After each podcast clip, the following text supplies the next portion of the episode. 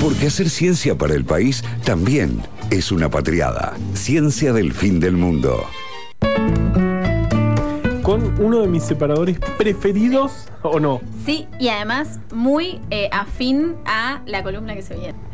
Bueno, ¿A quién nos traes hoy?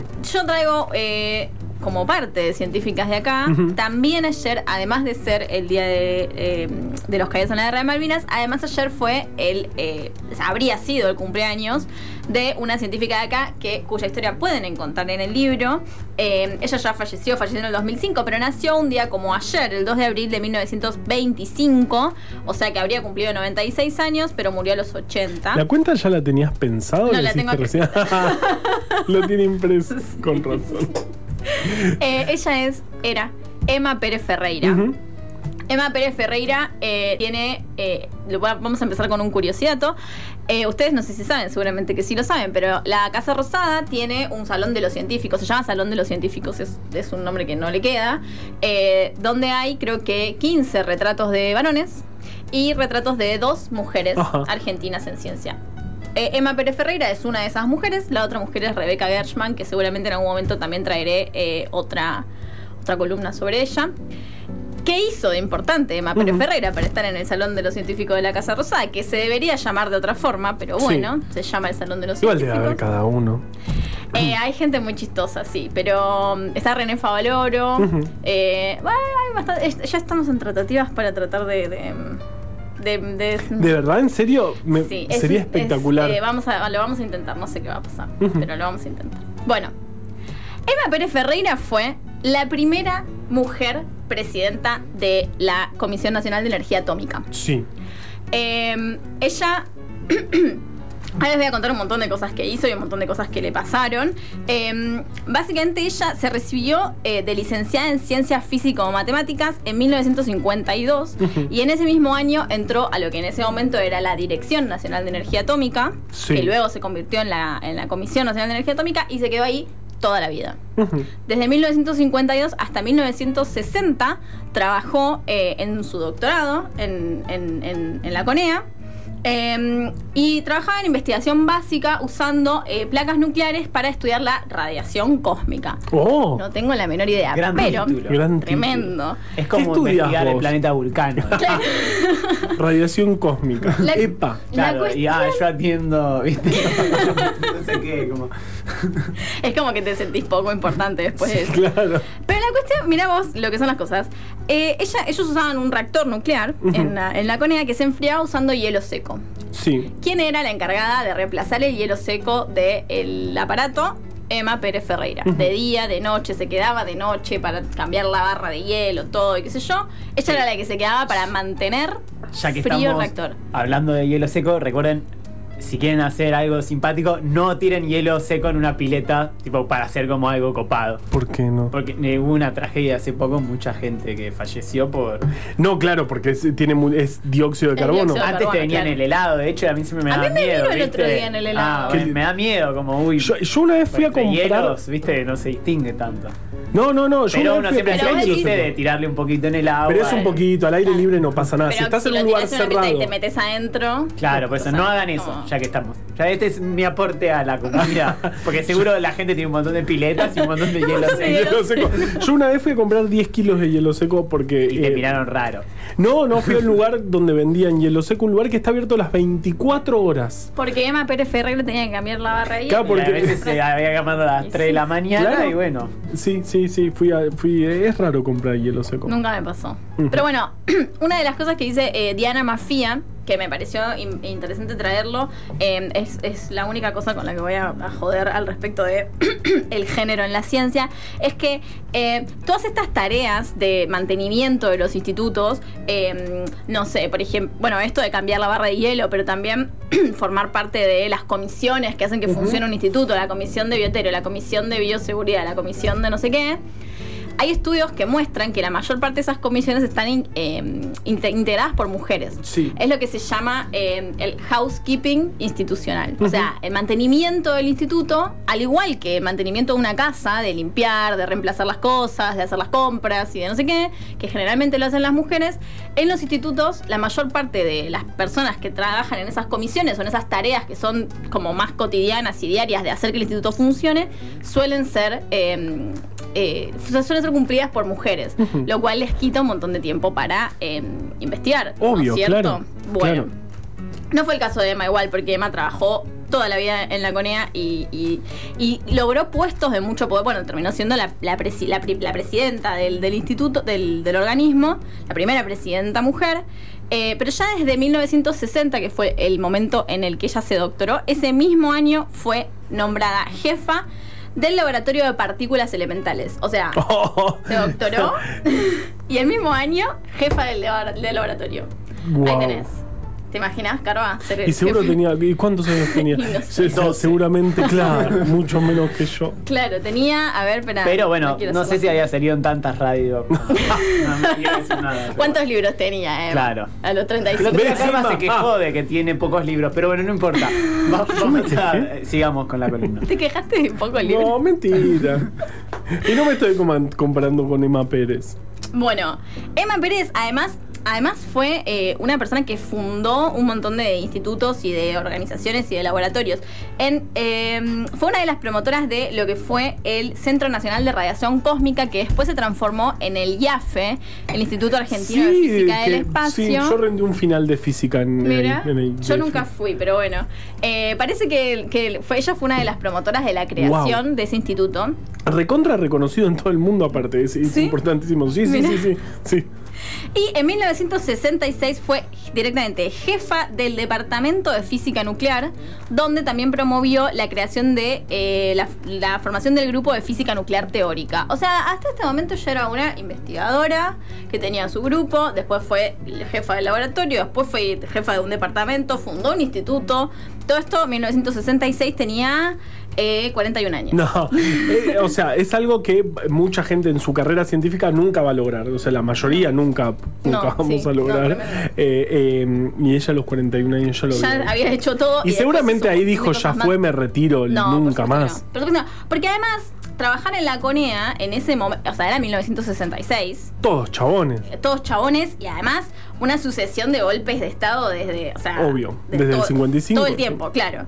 Bueno, ella trabajó siempre en la CONEA y de hecho una de las cosas que se se resaltan de- de- del sector nuclear y también del sector eh, aeroespacial, que creo que Fran Mazot cuando vino también lo, lo mencionó, es esto de que como son sectores que fueron siempre estratégicos, o sea, en 1966 era la plena, la plena Guerra Fría, eh, eh, como eran sectores estratégicos, entonces, aunque, aunque los, los golpes de Estado fueron metiendo y sacando muñecos y creando y cerrando, interviniendo universidades, cesanteando profesores, este, clausurando la esfera pública, siempre la CONEA se mantuvo un poco, no voy a decir al margen, porque no fue al margen, pero sí como, bueno, como esto lo tenemos que mantener. Como todo lo Claro, demás- está- en ese momento se habían tirado bom- bombas nucleares. Todo lo que era nuclear era, era muy sensible y había que tenerlo de alguna manera. Exacto. Bueno, de hecho, la CONEA siempre estuvo llena de, de militares. De, Sí, sí, sí. de- de militares de.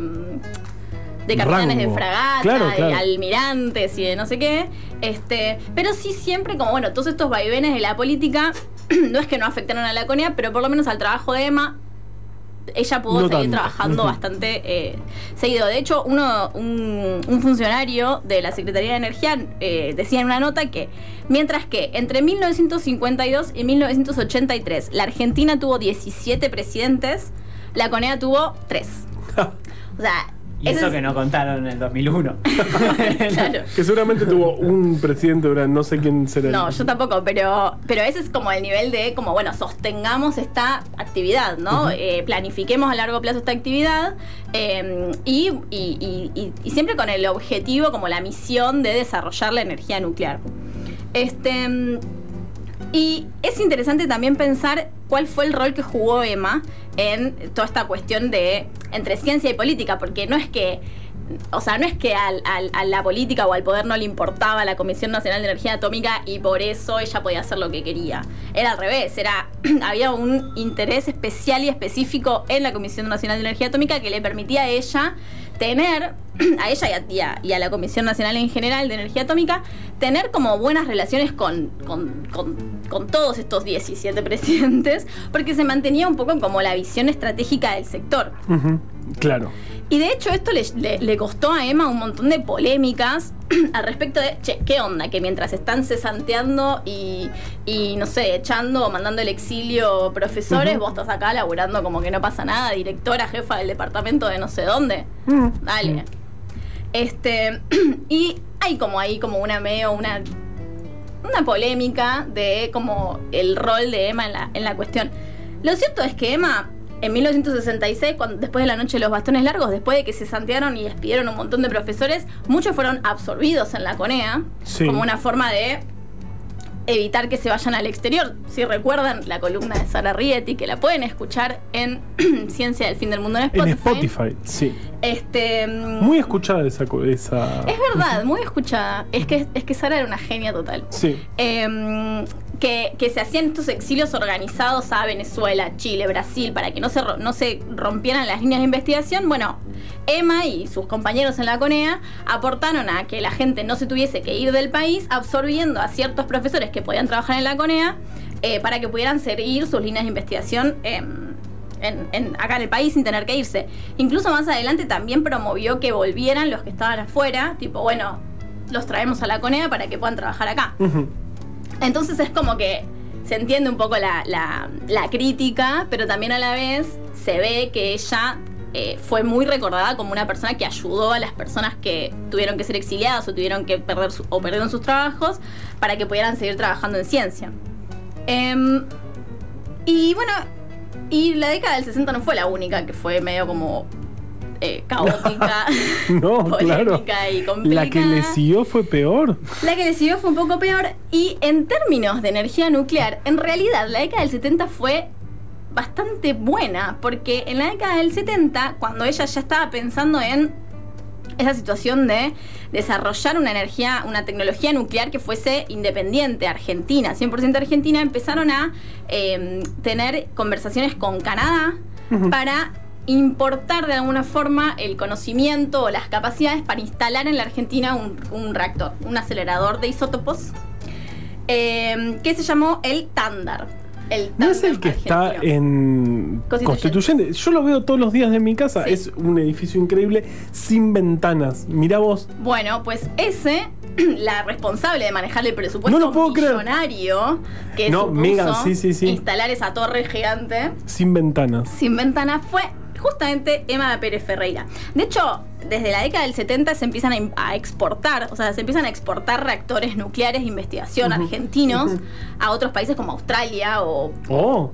otros, que no me estoy acordando ahora. Sé que Australia sí. Bueno, Australia es un montón. Pero la Argentina, o sea, es uno de los principales, o sea, exportamos reactores nucleares. Así como estamos, que estamos pensando aquí en exportarle limones, exportamos reactores nucleares desde el 78 y de hecho, eh, la Argentina es uno de los 11 países que producen combustible para reactores nucleares a base de uranio.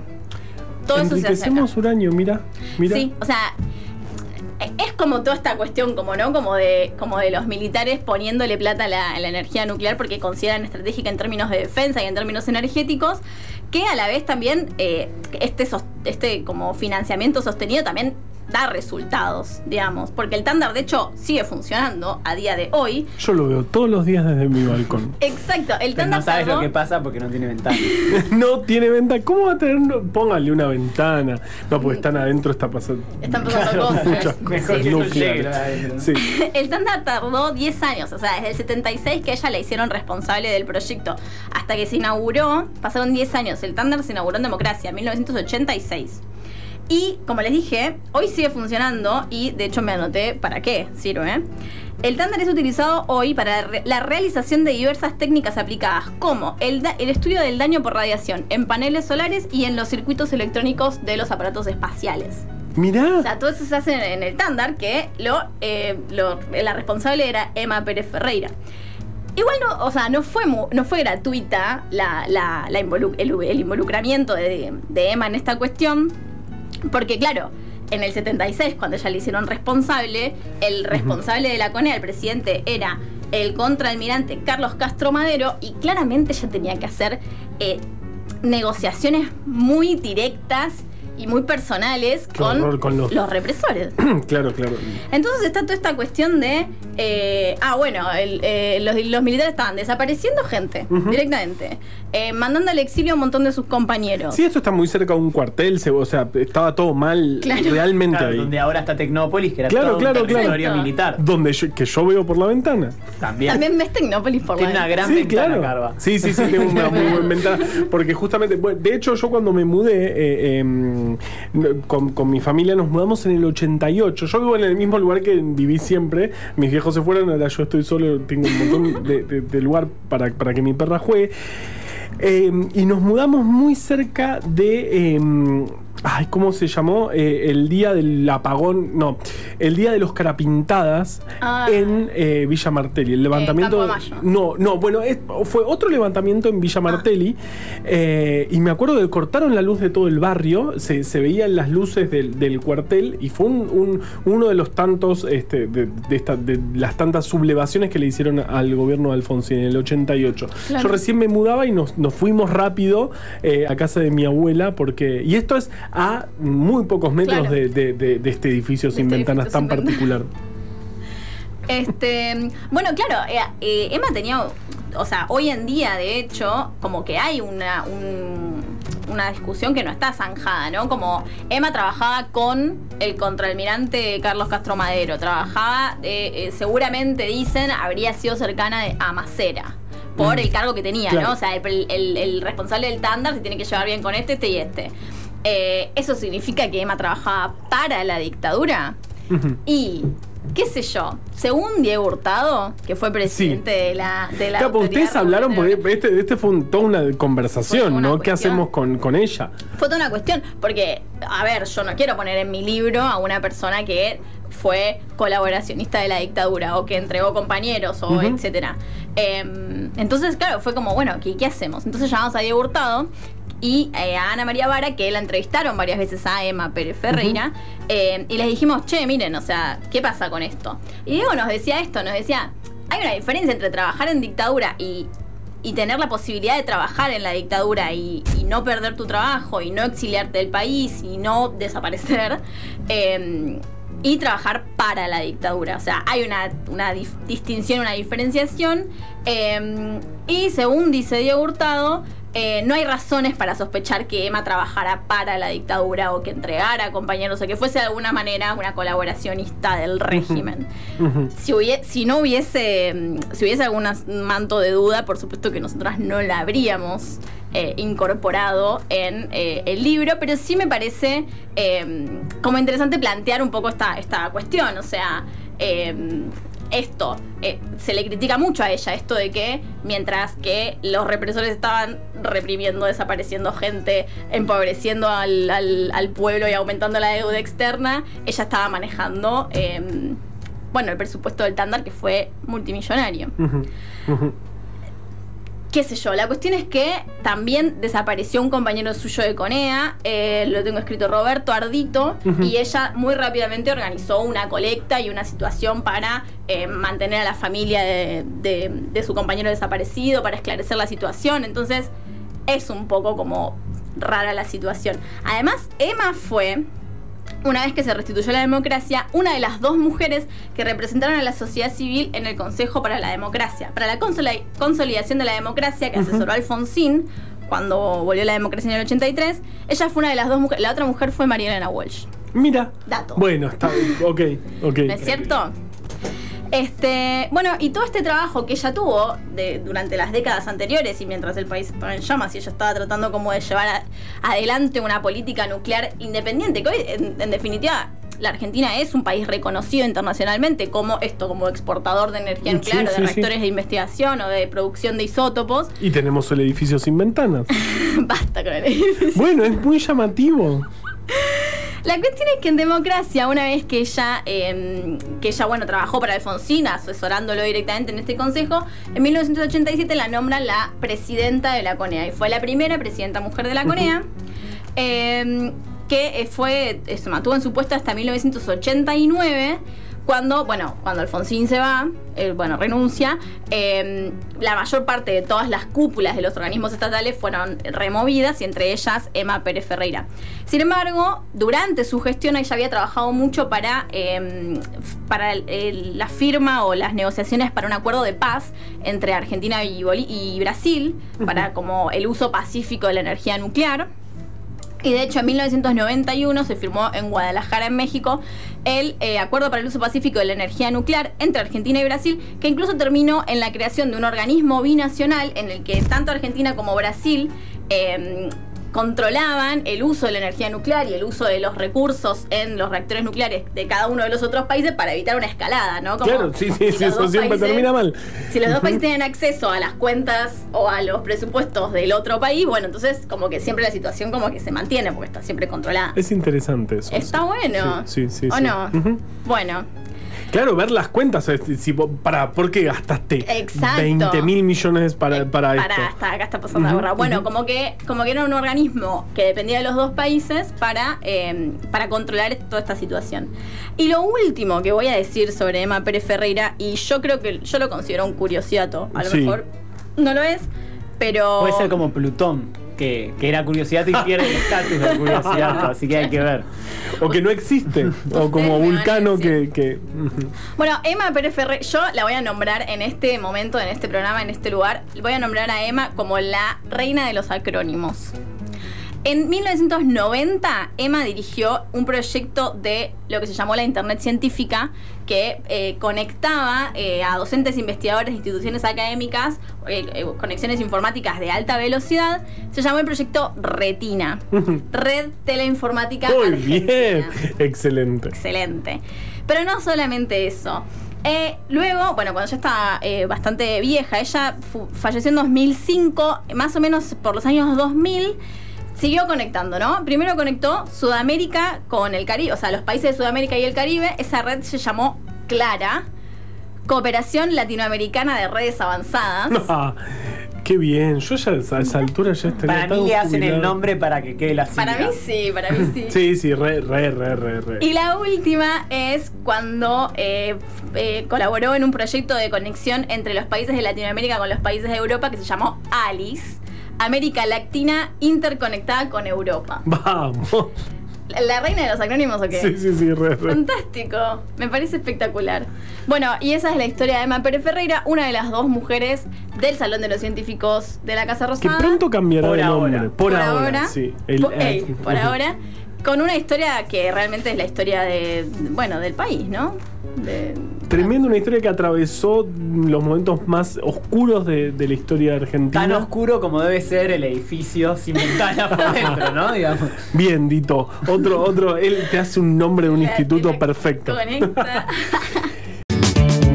Ciencia del fin del mundo.